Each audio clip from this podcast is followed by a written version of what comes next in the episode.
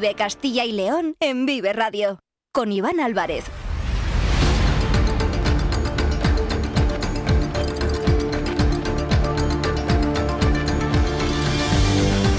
Hola, muy buenas tardes, bienvenidos, bienvenidas a Vive Castilla y León, este espacio que les acompaña de lunes a viernes desde las 2 y cuarto hasta las 3 en punto de la tarde. Por delante tenemos 45 minutos para acercarles aquellos asuntos que son de interés en nuestra comunidad. Nos pueden escuchar a través de la FM de toda la vida en nuestra página web www.viveradio.es, en todas nuestras plataformas de streaming y de podcast y en las redes sociales de Vive Radio, con el sonido perfecto de nuestro técnico Ángel de Jesús. Es martes 31 de octubre, un día, el de este año 2023, que va a ser recordado como la fecha en la que la princesa de Asturias, Leonor de Borbón, cumple la mayoría de edad y tal como prescribe el artículo 61 de la Constitución, ha jurado la Carta Magna en un acto solemne ante las Cortes, celebrado esta mañana en el Congreso de los Diputados. Esta es sin duda la imagen del día en España, un acto que antecede hoy, 31 de octubre, a la noche de Halloween. Durante toda la mañana hemos podido ver a los más pequeños acudir al colegio disfrazados, niños y niñas, tratando de transmitir terror en el día del truco o trato. Mañana, ya lo saben, es festivo en todo el país, 1 de noviembre, el día de todos los santos. Una jornada en la que el balón será protagonista, con una jornada absolutamente maratoniana de Copa del Rey. 110 equipos, 55 partidos, con 11 clubes de Castilla y León. Hablaremos con los más humildes, que buscarán sin duda dar la sorpresa. Con estos y muchos más asuntos iremos hasta las 3 de la tarde. Escuchan Vive Castilla y León. Empezamos.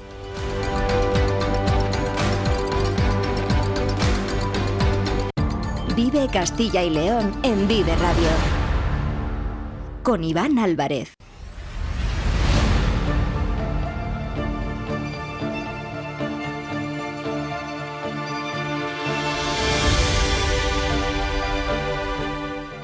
Ayer se celebraba una reunión al más alto nivel entre la Junta, asistieron el presidente, el vicepresidente y los consejeros de Economía y Agricultura y representantes de los ganaderos, principalmente de Salamanca, para exponerles las ayudas directas que va a aprobar la Administración Autonómica para apoyar a los ganaderos afectados por la enfermedad hemorrágica epizótica. Y siguiendo muy de cerca toda la información relacionada con el campo y la ganadería, está siempre el director de Vive el Campo, Jaime Sánchez Cuellar, compañero, buenas tardes. Muy buenas tardes, Iván. ¿Cómo tal? ¿Cómo estamos? Cuéntanos, cuéntale a los oyentes de Vive Castilla y León en qué van a consistir las ayudas. ¿Qué sabemos hasta ahora? Bueno, pues el sector ganadero de Salamanca llevaba tiempo esperando esta reunión con la Junta, que se había comprometido a poner encima de la mesa ayudas directas para los ganaderos afectados por la enfermedad hemorrágica epizootica, la EHE, e, así más breve, ¿no? Ya conocemos prácticamente todos los detalles, aunque la aprobación definitiva será en el Consejo de Gobierno del jueves, porque algunos flecos eh, que ayer no se conocieron, pues los ha dado a conocer hoy el consejero. Por tanto, el presupuesto eh, que tiene que contempla la Junta son más de 6 millones de euros. Habrá dos líneas de ayudas, una por los daños causados por la enfermedad en las explotaciones, independientemente de si se ha sufrido muerte de animales, se calcula que son 3.300 explotaciones las perjudicadas. Y otra que compensará, otra línea de ayudas que compensará la pérdida efectiva de animales, que se estima que son 6.126 fallecimientos atribuidos a esta enfermedad hasta el 16 de octubre. Luego explicamos lo de la fecha, lo del 16 de octubre. Exactamente, la compensación será, esto es lo que se ha conocido hoy, de hasta 1.000 euros por explotación para los gastos extraordinarios que han tenido los ganaderos, desinfecciones, medicamentos, eh, costes veterinarios, y esta ayuda será por, el CEA, por el Código de Explotación Ganadera, para no perjudicar a los ganaderos que, ganaderos que tienen más de un código y una segunda ayuda de 500 euros por animal fallecido, independientemente de la edad del, animal. Si sumamos explotaciones afectadas, animales muertos y lo multiplicamos por estas cantidades, pues nos salen esos 6,3 millones que fue la cifra que se anunció ayer. Para el pago de las ayudas, este mismo año se tendrá en cuenta lo ocurrido entre el 1 de agosto y el 16 de octubre. Los daños posteriores a esa fecha se tramitarán después y se imputarán ya al presupuesto del próximo año. El pago de la ayuda se producirá antes de que acabe el año sin, sin, trámites burocráticos, porque el ganadero solo tendrá que entrar al sistema, firmar electrónicamente que está de acuerdo con la ayuda. Escuchamos al consejero de Agricultura, Gerardo Dueñas que queremos pagar ya. Queremos pagar con fondos del año 2023 y eso supone llevarlo a Consejo de Gobierno de este jueves, supone publicar eh, el listado, el anuncio en el Boletín Oficial de Castilla y León en los próximos días, primeros posiblemente de la semana que viene, cuando haya hueco en Bocil, y automáticamente que el ganadero lo que tenga que hacer sea acceder a la web de la Junta de Castilla y León, en la Dirección General de Producción Agrícola y Ganadera, pinchar en sus datos, dar el ok y automáticamente en un plazo de 30 días haremos el ingreso. Es el consejero de Agricultura, es Gerardo eh, Dueñas. Pero Jaime, ¿cómo han recibido esta noticia los ganaderos? ¿Consideran suficientes las ayudas? Bueno, en principio, en la reunión de ayer, la Junta acudió con una propuesta inicial en torno a los 3 millones y medio, 4 millones de euros en ayudas, lo que fue considerado eh, insuficiente por el portavoz de Unión por la Ganadería, José Luis Delgado, que después sí agradeció la posición de la Junta mm, de mejorar el presupuesto hasta situarlo por encima de esos 6 millones de euros. Los ganaderos afectados estiman que las pérdidas de producción pueden ser del 25%. Eh, Juan Luis Delgado es el portavoz de Unión por la Ganadería. Y que estamos hablando de que podemos tener una pérdida de producción en muchas de nuestras explotaciones del 25% de la producción de este año. Eso es una catástrofe total para unas explotaciones que están sufriendo uno de los peores momentos de su historia. Hay que tener en cuenta, eh, Iván, que el estudio de costes que presentaron ayer eh, los ganaderos a la Junta de Castilla y León eh, calculan que una explotación de unas 100 vacas de media perderá 18.000 euros. Una explotación de 100 vacas ha perdido por esta enfermedad 18.000 euros. Lo explica Juan Luis Delgado. Hay explotaciones que se le han muerto hasta el 10%, han tenido un 10% de bajas. Hay explotaciones que han tenido otro 10, un 12% de abortos constatados. Hay explotaciones que han tenido muchas pérdidas de animales, de ubres y, otro tipo de, siniestros que no van a volver a ser fértiles. Y hay muchas eh, reabsorciones, por lo que estamos constatando. Y esto es dicho por un veterinario de clínica de una de las zonas más afectadas que piensan que va a ser un 25% menos de la producción. La situación generada a raíz de esta enfermedad hemorrágica epizótica también ha sido motivo de disputa entre la Junta y el Ministerio de Agricultura. El consejero de Agricultura de la Junta de Castilla y León culpa al ministro de España, a Luis Planas, de ponerse de perfil. ¿Continuarán, Jaime, las tensiones entre estas dos administraciones, entre el gobierno regional y el gobierno central? Bueno, pues parece difícil ¿no? que, que, se relaje la relación de tensión, al menos en cuestiones ganaderas. Hay que tener en cuenta que em, estamos ante una situación complicada respecto a esta enfermedad porque recordemos que ya hay focos en todas las provincias de Castilla y León, aunque las provincias más afectadas son Zamora, Salamanca, Ávila y Segovia. El Ministerio el ministro insiste en que solo financia los sacrificios obligatorios dentro de los programas de erradicación, donde se incluyen enfermedades como la tuberculosis, pero que no figura, donde no figura la EHE. Desde la Junta eh, defienden que han decidido dar este paso adelante con este plan de choque que negociaron ayer con las organizaciones ganaderas de Salamanca ante la inacción del ministro de Agricultura. Gerardo Dueñas, eh, consejero de Agricultura. Reiteradamente hemos pedido el compromiso al Ministerio de Agricultura para que coordinara las actuaciones a nivel nacional y también para que coordinara un poco el apoyo económico al sector que está sufriendo daños bastante superiores a los que el Ministerio sigue diciendo. Habla de mortalidades por debajo del 1% y morbilidades por debajo del 10%, cuando aquí tenemos ya bastante fehaciencia de que esos datos realmente no son así. Pero una vez que hemos visto que el Ministerio se ha puesto de perfil, no nos ha quedado otra que diseñar un plan de choque con ayudas directas al sector. Si te parece, Iván, y a modo de resumen, eh, os eh, recordamos en qué consisten las ayudas. Dos líneas de ayudas, una para explotaciones y otra por animales fallecidos. La primera, eh, para explotaciones, hayan tenido o no muertes de animales, una ayuda de hasta mil euros por explotación para asumir, para hacer frente a los costes extraordinarios que han tenido respecto a medicamentos, costes veterinarios, desinfecciones y una segunda línea de ayuda de 500 euros por animal fallecido independientemente de su edad. Todo esto suma eh, una cantidad superior a los 6 millones de euros que será aprobada en el Consejo de Gobierno del jueves, que se publicará después en el boletín y a continuación el ganadero tendrá que entrar en la aplicación informática, estar de acuerdo, firmar que está de acuerdo en recibir la ayuda y antes de que finalice el año eh, debería tener en su cuenta bancaria ingresado el dinero. Pues la mejor información, gracias a Jaime Sánchez Cuellar, hoy en la sintonía de Vive Castilla y León. Y ya lo saben, cada mañana, de lunes a viernes, toda la última hora relacionada con el campo y con la ganadería en Vive el Campo. Jaime, muchísimas gracias. Un fuerte abrazo. Un fuerte abrazo, Iván. Muchas gracias. 26 minutos pasan de las 2 de la tarde. Seguimos hasta las 3 en Vive Radio.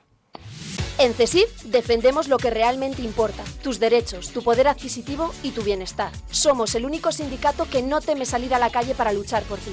En CESIF, los trabajadores y trabajadoras son nuestra prioridad. Si tú no te conformas, nosotros tampoco. Únete a CESIF hoy y sé parte del cambio que necesitas. Alcemos la voz. Vive Castilla y León en Vive Radio con Iván Álvarez.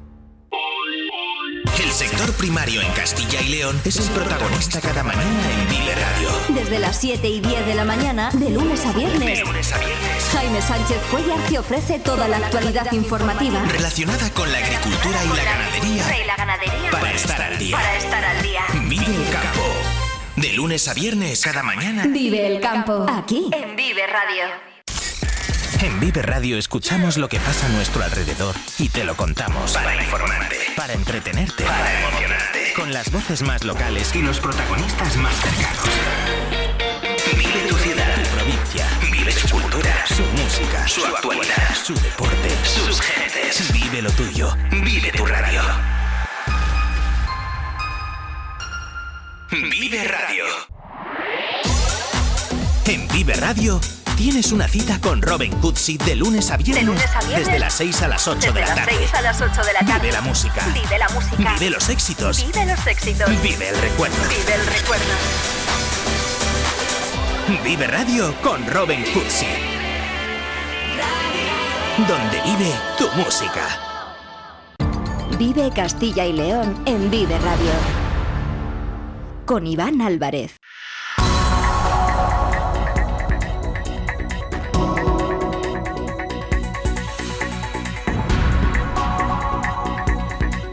Y hoy la actualidad se ha centrado en la Consejería de Agricultura, pero por otro motivo, la firma de los acuerdos con 44 grupos de acción local de Castilla y León, que ha llevado a cabo el consejero Gerardo Dueñas con los representantes de estos colectivos de las nueve provincias de la comunidad. Carlos Tabernero, buenas tardes. Hola, ¿qué tal Iván? Buenas tardes. Así es, han sido cuatro representantes de estos grupos procedentes de Ávila, otros cuatro de Palencia, los mismos de Segovia y de la provincia de Soria, cinco de Salamanca y otros tantos de Valladolid y seis además procedentes de Burgos, de León y de Zamora. Ese- esos han sido los grupos de acción local que han estado hoy presentes en la consejería, estos grupos que también son conocidos como GAL y que sellaron esta mañana los convenios para dotar de fondos a estos colectivos de cara a desarrollar su trabajo para el desarrollo rural de las distintas zonas de nuestra comunidad. El acuerdo incluye una mayor dotación también por parte de la Junta, dado que los fondos del programa europeo LEADER, que tradicionalmente son los que nutren la acción de los GAL, se han visto reducidos en esta última convocatoria, por lo que la cantidad restante ha tenido que ser suplida por el gobierno autonómico. Pero para explicarnos mejor esta situación y hablarnos además sobre la labor, la importante labor que realizan los grupos de acción local en el territorio, tenemos hoy en Vive Castilla y León al principal representante de la Federación de Promoción Rural Integral de Castilla y León, también conocida como Princal y que agrupa a buena parte de estos GAL que firmaron los acuerdos con la Junta. Buenas tardes, presidente de Princal, Víctor Jolín. Sí, hola, buenas tardes. ¿Qué es su- Eh, sí deciros, sí deciros, perdona que soy vicepresidente, pero bueno, Sí. eh, os puedo informar de la misma manera. ¿Qué supone, Víctor, esta dotación? No sé si es suficiente para el trabajo que, que realizan los GAL en Castilla y León. Bueno, nosotros consideramos, así se lo hemos expuesto eh, al consejero hoy en la presentación, en la firma de los convenios que articulan el nuevo programa líder, eh, que es un eh, presupuestariamente es un punto de partida, que son 98 millones de euros, que no es poco y que, iremos viendo, es decir, que en relación al desarrollo, en relación a la implementación de estos fondos, pues iremos viendo la necesidad de solicitar más fondos o, bueno, con lo que tenemos, pues analizar si somos capaces de, gestionarlos. Pero no me gustaría a mí centrarme en las cuestiones económicas o en las cuestiones financieras, que son muy importantes, sino también el trabajo que con estos fondos, con estos 98 millones de euros, eh, están desarrollando los grupos de acción local en los territorios rurales. Si, si me permites, eh, que también lo ha destacado el consejero en su intervención esta mañana, la firma de los convenios, dar algunos datos, algunos datos que refrendan un poco el trabajo de, estas asociaciones o de estos grupos de acción local. Durante este periodo, eh, con eh, 170 millones de euros, se va a conseguir una inversión privada total de más de 650 millones de euros. Se han consolidado más de 13.000 puestos de trabajo, de los cuales eh, casi el 39% son empleos femeninos. Se han generado más de 2.500 eh, puestos de trabajo y se han puesto en marcha eh, más de 3.500 proyectos, la gran mayoría productivos. Es decir, que, yo creo que el resultado de este periodo de programación que estamos acabando como plataforma o como, como inicio del nuevo periodo yo creo que son muy halagüeños y demuestran que a pesar de las dificultades, a pesar, de los problemas que tiene el medio rural en Castilla y León, que no son pocos, ¿eh? yo creo que el trabajo que están desarrollando los grupos pues es nos invita al optimismo y fundamentalmente a las administraciones, y en este caso a la Junta de Castilla y León, eh, bueno, pues es un importante referendo para continuar eh, con esta línea de apoyo hacia el trabajo que desarrollan los grupos en los territorios rurales. ¿Y hacia dónde se van a orientar ahora esos trabajos de los grupos de acción local en estos próximos años con la nueva convocatoria? Pues los grupos de acción local, eh, la ventaja que tienen respecto a otras políticas, podríamos decir, tradicionales de intervención de las administraciones en el medio rural, lo que les permite es tener una gran eh, aproximación a, las necesidades del territorio. Eh, y en este sentido, estos fondos van destinados a pequeños proyectos empresariales en zonas rurales, como puede ser la industria agroalimentaria, el turismo, la artesanía, el comercio, las, pequeñas, las pequeñas empresas de servicio, las pymes, la formación y fundamentalmente eh, el trabajo de dinamización en el conjunto económico del territorio, que también evidentemente pues está estrechamente relacionado con la lucha contra el despoblamiento y fundamentalmente con la fijación de la población por medio de generación de actividad económica. Apegados, como ha dicho, como están al territorio de Castilla y León y conociéndolo mejor que nadie, ¿es posible revertir esa despoblación? Bueno, este es un debate, es un debate muy largo. Nosotros desde Princal consideramos que la primera acción para luchar contra el despoblamiento es dejar de perder población, es decir, eh, mm, orientar todos los esfuerzos a dejar de perder población. ¿Eh? Y en ese sentido, bueno, pues eh, estamos trabajando. Evidentemente, los procesos de lucha contra el despoblamiento son procesos que veremos los resultados a medio y a largo plazo, ¿eh? Pero bueno, los datos nuestros, los datos de la aplicación de este tipo de programas nos hacen ser optimistas. Evidentemente Castilla y León en las zonas rurales no, no tendrán la misma población, los municipios de Castilla y León no van a tener la misma población que hace 40 años, eso es, eso es inviable y eso es un espejismo. Pero nosotros nos conformamos como primer objetivo, evidentemente, frenar la sangría y para eso, como decía anteriormente, es muy importante eh, dotar de vida económica las zonas rurales, es decir, que la gente tenga un empleo, que los promotores tengan una capacidad o un apoyo financiero, que los emprendedores pues tengan alguien que les acompañe en ese proceso. Bueno, y este es un y este es un recorrido que los grupos llevan haciendo desde hace 30 años y que evidentemente sí que nosotros, más desde el punto de vista cualitativo que cuantitativo, estamos viendo que va teniendo resultados en los territorios. ¿Qué necesitan en concreto nuestros pueblos precisamente para generar esas dinámicas de empleo y crecimiento económico? Yo creo que lo que necesitan, en primer lugar, es esa función de acompañamiento, esa función de información, ese trabajo de que haya alguien que pueda acompañar al promotor, que le pueda guiar en su proceso y luego, evidentemente, también tener los instrumentos financieros, como puede ser en este caso líder, eh, poner, poder disponer de fondos, bueno, pues para ayudarles en el inicio de su, de su proyecto empresarial. Evidentemente también los servicios, ¿eh? los servicios públicos, la conexión a Internet, que es un tema que yo creo que en Castilla y León se está resolviendo adecuadamente. Es decir, eh, es un conjunto ¿eh? de, de, factores que yo creo que poco a poco se van implementando, que sin duda, bueno, pues eh, eh, ayudarán a ese mantenimiento de la población y fundamentalmente al apoyo a la actividad económica en el medio rural, que es la que genera empleo y la que fija población. Antes ha hablado precisamente eh, de esas circunstancias, de esos fondos que está proviendo las administraciones, en este caso la autonómica y la europea, para que los grupos de acción local desarrollen su labor, pero la Administración está cumpliendo con esta otra faceta que comentaba ahora, es decir, con la dotación de servicios, con la, con la dotación de conexión eh, de alta velocidad en los pueblos de Castilla y León? Vamos a ver, en lo que se refiere a servicios generales, hay que tener en cuenta que Castilla y León es una de las comunidades autónomas más extensas de Europa. Y esta extensión y, y, por ende la baja densidad de población hace que los servicios públicos sean complicados de prestar. ¿eh? Eh, también por la dispersión de la población, también por el envejecimiento de la población. Pero a mí que me gusta ser positivo en, este, en estos aspectos, eh, sí que me gustaría resaltar, por ejemplo, lo que comentabas anteriormente de la implementación de las nuevas tecnologías o de la banda ancha o de la conectividad en el medio rural poco a poco se va llegando a las zonas, ¿eh? poco a poco los habitantes de las zonas rurales van teniendo, manteniendo cobertura en Internet eh, y fundamentalmente tienen cobertura los empresarios, que podríamos decir que son los que, generan actividad económica. Evidentemente queda mucho por hacer. ¿eh? Queda mucho por hacer en el tema propio de la conectividad y queda todavía quizás más por hacer ¿eh? en el aspecto de trabajar con la población y con los empresarios en el sentido de formarles, informarles sobre las ventajas que ellos pueden encontrar en la aplicación de las nuevas tecnologías en las zonas rurales, como puede ser el teletrabajo, el comercio electrónico, la teleasistencia, etcétera, etcétera, etcétera.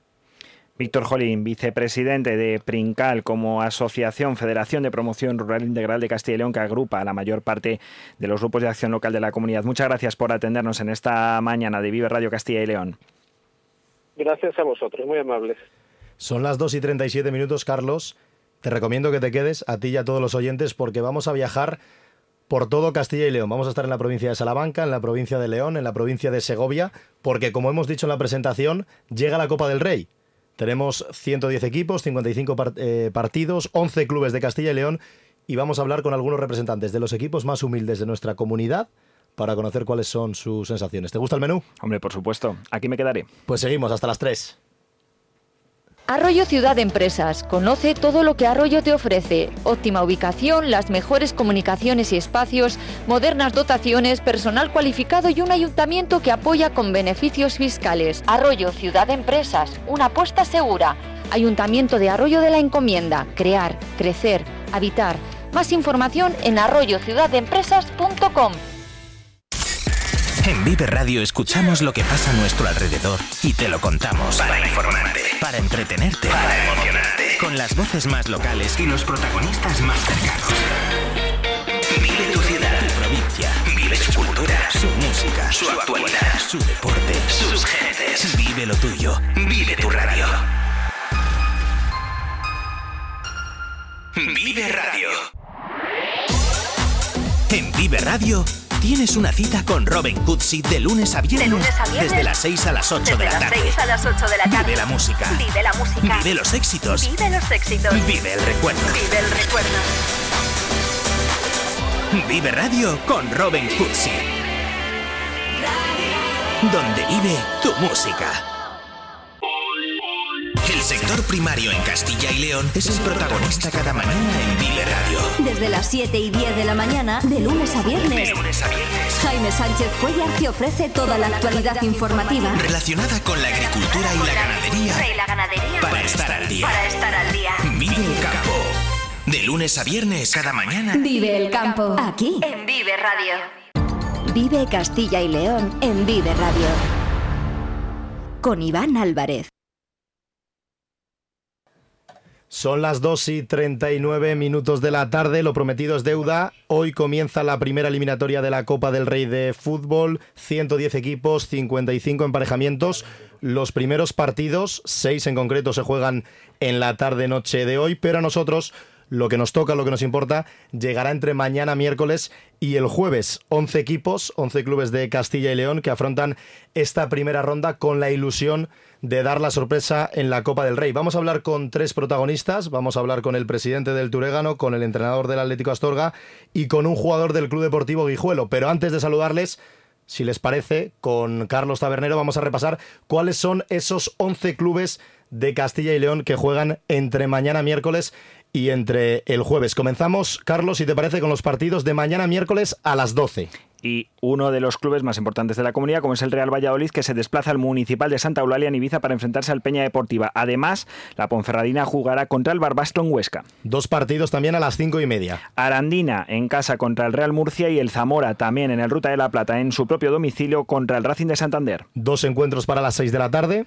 El Utebo en Zaragoza que jugará contra el Mirandés y Unionistas de Salamanca que se desplaza hasta Guernica. El jueves tenemos dos partidos a las siete, Gimnástica Segoviana Sestao y a las ocho y media Hércules Burgos y los tres encuentros a los, que, a los que les vamos a dar especial protagonismo porque podrían ser los tres clubes digamos más modestos, ¿no? Dicho lógicamente con, todo el cariño, pero tenemos ese encuentro a las cinco y media entre el Guijuelo y el Sporting, uno que se juega a las cuatro. Que es el Atlético Astorga contra el Andorra en la Y el de las tres y media, el equipo más humilde de Castilla y León, el Turégano Club de Fútbol, que milita en preferente, en la regional preferente, en el grupo A, que recibe nada más y nada menos que a un equipo de primera división, al Celta de Vigo. Y ya nos escucha el presidente del Turégano, Luis Peromingo. ¿Qué tal, Luis? Buenas tardes.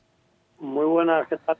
Bueno, faltan nada, 24 horas para recibir al Celta. Cuéntanos cuáles son las sensaciones, tanto en el pueblo, que estamos hablando de una localidad turégano de apenas mil habitantes en la provincia de Segovia, como en el equipo. Cuéntanos, ¿cómo lo estáis viviendo? Pues bueno, estamos viéndolo pues con eso, pues ahora ya sabes que queda un día, que ya no hay vuelta vuelta atrás, en 24 horas estaremos sobre esta hora y estaremos ya en el campo esperando que empiece el partido y pues eso, está con muchísima expectación, los jugadores están muy con muchas ganas de que llegue ya mañana el partido y, la afición como el pueblo pues se está volcando en, ello y, y veremos a ver si nos depara un buen espectáculo. Os toca desplazaros hasta la capital, hasta Segovia, para jugar en el municipal de la Albuera, porque eh, vuestro estadio, el campo del Turégano, el Burgo, no cumplía los requisitos de la Real Federación Española de Fútbol para poder eh, jugar en casa. Pero bueno, eh, cuéntanos, ¿cómo es esto de desplazarse hasta Segovia? El tema también de, de las entradas, porque si no me equivoco vais a tener también gradas supletorias en el estadio, ¿no? Sí, al final nosotros en nuestro campo el Burgo, pues oye, al final eh, somos un equipo preferente, eh, tenemos unas instalaciones mm, básicas, eh, normales, pero al final para, para traer a un primera división, pues por tema de seguridad, tema de, de vestuarios, tema de iluminación, tema de, al final de lo que más nos pone pegas la federación es la seguridad y al final, pues oye, no, no puede no reúne esas condiciones y nos tenemos que marchar a, a Segovia.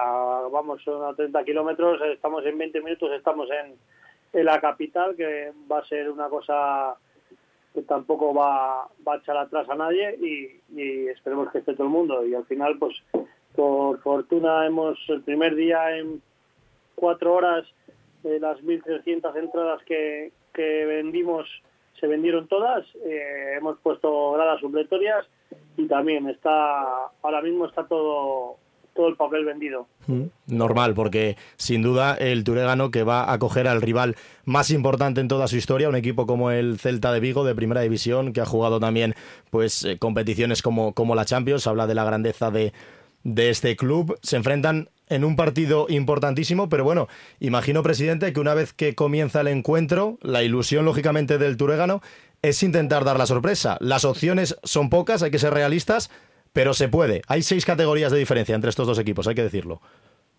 Sí, hombre, al final es eso. Eh, supuestamente, a priori, por un primera división, pues te tiene que te tiene que ganar. Al final ellos eh, trabajan de ello, todo el día están eh, trabajando con el fútbol y creo que nos tienen que pasar por encima, pero nosotros al final la ilusión que tienen los chavales, pues tú vas a disputar todo lo, el partido como si fuera un partido más, al final somos 11 contra 11, puede pasar cualquier cosa que te jorobe un partido, pero vamos, nosotros vamos con la mayor ilusión del mundo y, y esperemos que ojalá ganemos, pero, pero está complicado. Ojalá, eh, si, si, ganan, ya, ya le digo que le vamos a llamar y, le vamos a felicitar. Eh, sin duda, que sepan los oyentes que esto no es flor de un día, lo que está haciendo el Turégano, que el año pasado también se quedó a las puertas de disputar la Copa, que también estuvo muy cerca de conseguir el ascenso a tercera federación. Este año es verdad que el equipo marcha sexto con 11 puntos, pero está nada, a un puntito solo del playoff de ascenso a tercera federación. Eh, no sé si se han comunicado directamente con el Celta, si saben si, si el presidente Carlos Mourinho va a estar en en la Albuera y también no sé, las sensaciones de recibir, quizás, no sabemos todavía la convocatoria del conjunto gallego, pero de recibir a jugadores como Yago Aspas, como Carles Pérez, que en el banquillo de al lado se siente eh, Rafa Benítez, tiene que, que, bueno, que poner mucho, ¿no? Estas sensaciones. Sí, eh, hombre, al final, eh, vamos a ver, cualquiera. estamos hablando de Yago Aspas, Rafa Benítez, finalista de Champions, un entrenador como la Copa Un Pino, al final eh, ver esa, esos personajes del fútbol tan relevantes en que jueguen contra ti, tú al final eres, mm, digámoslo, la, los amateurs del fútbol que vengan a, a tu ciudad, en este caso nosotros no en nuestro campo, pero en nuestra ciudad, Segovia, eh, que vengan gente de ese nivel y, se enfrenten a nosotros, pues es un orgullo y, creemos que, que la, aparición de, Benítez, como Yago Aspas y como más jugadores muy conocidos del Celta, pues hace mucha mucha ilusión y, y, veremos a ver. Pues ya lo saben, mañana, tres y media de la tarde, en Segovia, en la Albuera, Turégano Club de Fútbol, Celta de Vigo, un equipo de regional preferente de Castilla y León que se enfrenta nada más y nada menos que al Celta. Presidente, le damos la enhorabuena por lo que ya han conseguido, que es colocar tanto a Turégano como al club en el mapa y mañana solo queda disfrutar y bueno, si se consigue un gran resultado, pues mucho mejor. Gracias, Luis Peromingo. Mucha suerte para mañana. Muchas gracias a vosotros. Un saludo. Y ahora nos marchamos desde la provincia de Segovia hasta la provincia de León, concretamente hasta la localidad de Astorga, porque el conjunto, el equipo de esta localidad Maragata, el Atlético Astorga, de tercera federación, recibe a un equipo de segunda, el Andorra Club de Fútbol, sí, el Andorra de Eder Sarabia y de Gerard Piqué. Este partido se va a jugar a las 4 de la tarde en la Eragudina. Y saludamos en directo al entrenador del Atlético Astorga, a José Luis Lago. José Luis, ¿qué tal? Muy buenas tardes. Hola, muy buenas tardes a todos. Bueno, cuéntenos cómo están las sensaciones a 24 horas del partido. Imagino que con mucha ilusión por afrontar la Copa. Es la novena vez que la Astorga va a disputar esta competición. ¿Y por qué no? Imagino que también con ganas de dar la sorpresa. Sí, bueno, completamos aún el entrenamiento del lunes y aún nos queda, eh, nos queda una sesión por, por delante para preparar pues un poco el tema táctico y la, y la estrategia y, y bueno, pues la gente, tanto los jugadores como la, cuerpo técnico, la directiva y la afición, pues con muchas ganas, con mucha ilusión de que llegue el día de mañana y bueno, poder afrontar el partido eh, pues eh, de la mejor manera posible. Recuperamos efectivos, eh, vamos a intentar competir desde el primer momento del partido y por qué no intentar dar la, la sorpresa. Habla usted de la preparación a nivel táctico en los entrenamientos. Imagino que en cuanto a la motivación poco haya que decir a los jugadores porque el hecho de enfrentarse a un equipo del fútbol profesional pues ya es suficiente motivación, pero ¿cómo se prepara desde lo táctico, desde la libreta para un entrenador enfrentarse a jugadores de este nivel? Pues bueno, al final hemos intentado analizar un poco de, la manera que tiene de, de, preparar los, partidos el, Andorra de, de Sarabia. Al final hemos también visto un poco las declaraciones en las que sabemos que, que va a rotar, tanto en portería como otros en otros eh, jugadores de, de, campo, aunque la DEA es muy clara, es un equipo que intenta jugar al fútbol eh, desde atrás, con, con, gente luego muy, muy dinámica, muy rápida de medio campo eh, hacia arriba. Y, bueno, pues nosotros al final lo que vamos a intentar es a partir de, de contrarrestar un poco a nivel defensivo sus, virtudes y que luego tengamos nuestros momentos y nuestras oportunidades para intentar también llevar el partido a los a nuestros a nuestros intereses que, bueno creo que al final estamos trabajando bien estamos haciendo las cosas bien aunque aunque bueno en liga los resultados no nos están acompañando Mister, el Atlético Astorga ahora mismo está en tercera federación. Le podía tocar uno de los grandes gallos de primera división que siempre motivan más. ¿Cómo se llevó el que fuese el Andorra finalmente el rival? Y no sé si también se ve desde el lado positivo, de que pueda ser más atacable o que la posibilidad de que la Astorga gane ese partido sea mayor. Pues bueno, al final, eh, una vez que estuvimos, tuvimos la suerte de estar en directo en el sorteo de, la federación, era bastante complicado el tema de un primera, porque bueno, había eh, entre los equipos de, regional y, luego creo que quedaban dos bolas. Eh, una vez que entramos nosotros, y quedaba Las Palmas y, Granada, y, cuando entramos nosotros en la, en la primera bola nos tocó, nos tocó Andorra. Nosotros, pues bueno, a ver eh, es un, gran partido, un gran equipo, con todos mis respetos. Hubiéramos igual preferido por, por cercanía un equipo que nos hubiera movido, más más en social, como puede ser Oviedo o, puede ser Sporting o, equipos de, bueno, pues un poco más cerquita. Eh, al final, eh, una vez que nos tocó el, Andorra, eh, nuestra, nuestra idea era jugar sí o sí en la Lagudina, porque así lo sentimos. Al final es un partido que, que es muy especial sobre todo para nuestros socios, para la afición, para la gente de Astorga, porque no todos los años tienes el, el lujo, el privilegio de jugar contra un equipo a nivel a nivel eh, profesional y, bueno, eh, la manera de, encararlo, eh, como comentábamos antes, al final este tipo de partidos, igual que pretemporada, cuando juegas con equipos de esa categoría, los jugadores parece que se motivan mucho más, tenemos un entrenamiento de lunes perfecto, con la gente muy motivada, lo complicado es luego aterrizar a partir de la semana que viene los partidos de tercera y mantener esa esa competitividad y esas ganas de, de agradar y de, y de, hacerlo bien y creo que bueno que vamos a estar a la altura que vamos a competir y esperamos que, que bueno que la afición se sienta se sienta contenta con, con lo que vea en el, en el campo. La cita mañana, 4 de la tarde, en el Municipal de la Eragudina, en Astorga, Atlético Astorga Andorra, y además todavía queda alguna entrada a la venta, que el precio es muy asequible, entre los 5 y los 15 euros. Entrenador, José Luis Lago, mucha suerte para mañana.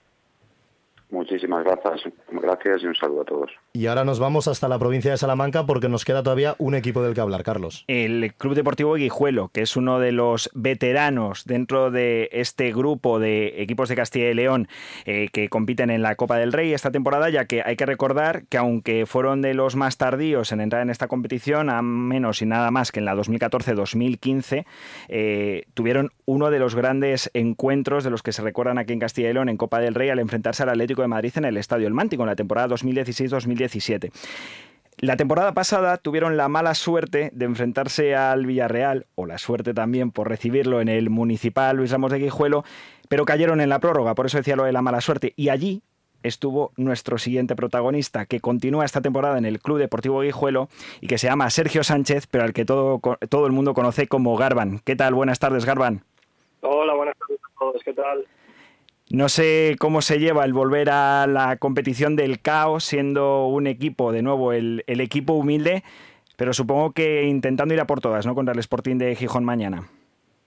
Sí, la verdad que, es muy bonito volver a jugar esta competición, eh, bueno, que, creo que es un premio para nosotros que, hemos conseguido el año pasado y, la verdad que volver a vivir algo como, como lo que vivimos la temporada pasada, pues es muy bonito. En tu caso, Garban, eh, no solo jugaste la temporada pasada los dos partidos de la competición del CAO en el Guijuelo, sino que estrenaste a este equipo en la competición en la 2014-2015. No sé cómo se lleva ya ser uno de los veteranos en estas lides. Sí, la verdad que sí, que ya han pasado unos cuantos años eh, de mi otra etapa que estuve en el club y, la verdad que, bueno, todavía lo recuerdo, así que ya te digo que, volver a jugar esta competición y, bueno, con el Club Deportivo Guijuelo, pues pues es algo muy bonito y que, nos gusta, que, lo que tenemos a, vamos, de, todas, todas, con la mayor ilusión de, todas y intentaremos hacerlo lo mejor posible. Has formado parte de varios equipos de Castilla y León, ahora toca el Sporting de Gijón. Eh, ¿Lo veis asequible? ¿Veis posible eh, sacar el resultado adelante como pasó la temporada pasada con el Deportivo de La Coruña? A ver, sabemos que, es muy complicado, ¿no? Que, nos enfrentamos a todo un Sporting de Gijón, eh, que es dos categorías por encima de nosotros, eh, que está haciendo una gran temporada y sabemos que es muy difícil, ¿no? Pero bueno, intentaremos eh, darlo todo, ya te digo, con la, con la mayor de las ilusiones, lo, competiremos al máximo y bueno, pues con nuestras armas en nuestro campo, con, con nuestra gente, pues intentaremos, ya te digo, competirlo de, de la mejor forma posible y ojalá, porque no eh, poder pasar. Aunque lo conocéis de temporadas pasadas, ¿qué ambiente se está viviendo en el pueblo? ¿Hay, hay ganas de Copa del Rey? sí, la verdad que sí, que, bueno, pues eh, es cuando más afición suele venir a, vernos, la verdad, y, bueno, pues coge el ambiente del municipal, el, el, campo, pues pues un ambiente de, de, más fútbol, ¿no? Eso nos gusta a todos los jugadores y, y la verdad que, que por motivación no, no, va a ser, o sea que, que ya te digo que es un, un día histórico para, para el club, eh, lo intentaremos vivir de, de, una forma pues pues diferente y con, con esa ilusión todos y, y bueno, pues intentaremos darle una alegría a la afición. Muchísimas gracias por atendernos en esta mañana de Vive Radio Castilla y León y esperemos, Garban, que pueda lograr el gol de la victoria del Guijuelo como ya hizo en su momento para el ascenso del Salamanca hace varias temporadas. Muchas gracias por atendernos, Garban, y un abrazo. Vale, muchas gracias a vosotros. Y seguimos con más. En CESIF defendemos lo que realmente importa, tus derechos, tu poder adquisitivo y tu bienestar. Somos el único sindicato que no teme salir a la calle para luchar por ti. En CESIF, los trabajadores y trabajadoras son nuestra prioridad. Si tú no te conformas, nosotros tampoco. Únete a CESIF hoy y sé parte del cambio que necesitas. Alcemos la voz. Vive Castilla y León en Vive Radio con Iván Álvarez.